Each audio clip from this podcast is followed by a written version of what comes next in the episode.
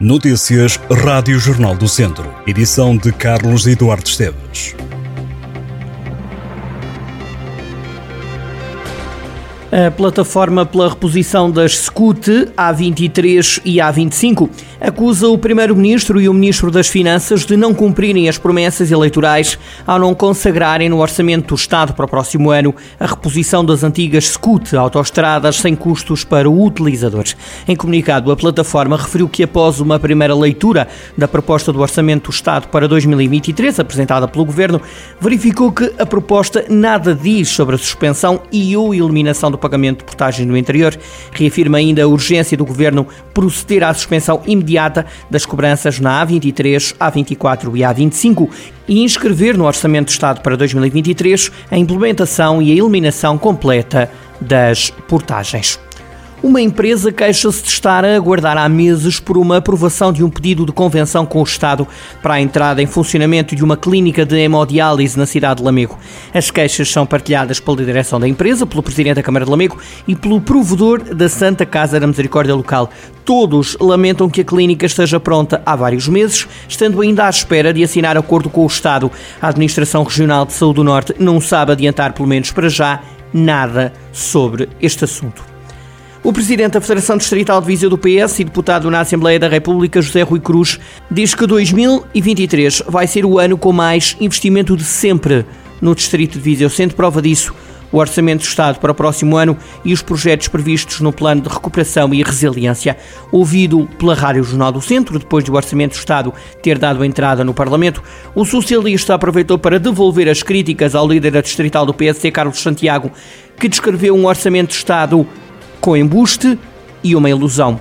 José Rui Cruz garante que vão avançar várias obras, entre elas o Centro de Ambulatório e de Radioterapia do Centro Hospitalar Tondela Viseu e as obras de duplicação e requalificação do IP3 entre Santa Combadão e Viseu, que deve arrancar no final deste ano.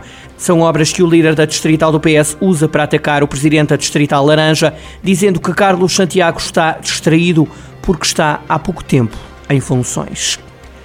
O Instituto Piaget em Viseu começou esta semana a receber os caloiros para o novo ano letivo. Para os ajudar a sentirem-se mais acolhidos e integrados, a instituição de ensino superior está a dinamizar uma vez mais um programa voluntário de acolhimento, integração e vivência solidária no Instituto Superior de Estudantes para estudantes. A iniciativa é desenvolvida com a ajuda do Serviço de Apoio Psicopedagógico aos Estudantes e da Associação de Estudantes. Os alunos que estão há mais anos no Piaget de Viseu podem voluntariar-se para serem mentores e darem o seu conhecimento, experiências e vivências académicas aos novos alunos. No futebol, a equipa de sub-19 do Tondela sofreu a segunda derrota consecutiva na primeira divisão do campeonato de júniores. A jogar em casa, os Oriverdes perderam contra o Famalicão por uma bola a zero. Na divisão abaixo entraram em campo o Académico de Viseu e o Lamego. Os academistas ganharam pela terceira vez consecutiva.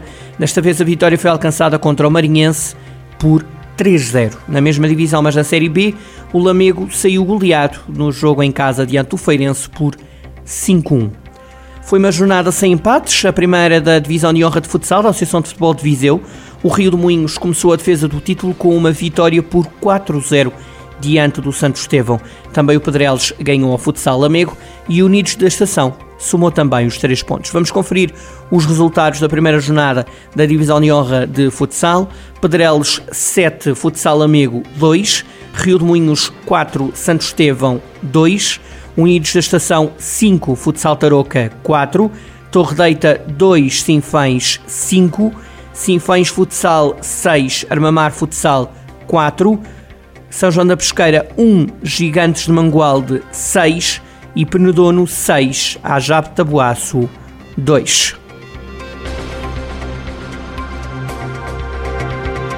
Estas e outras notícias em jornaldocentro.pt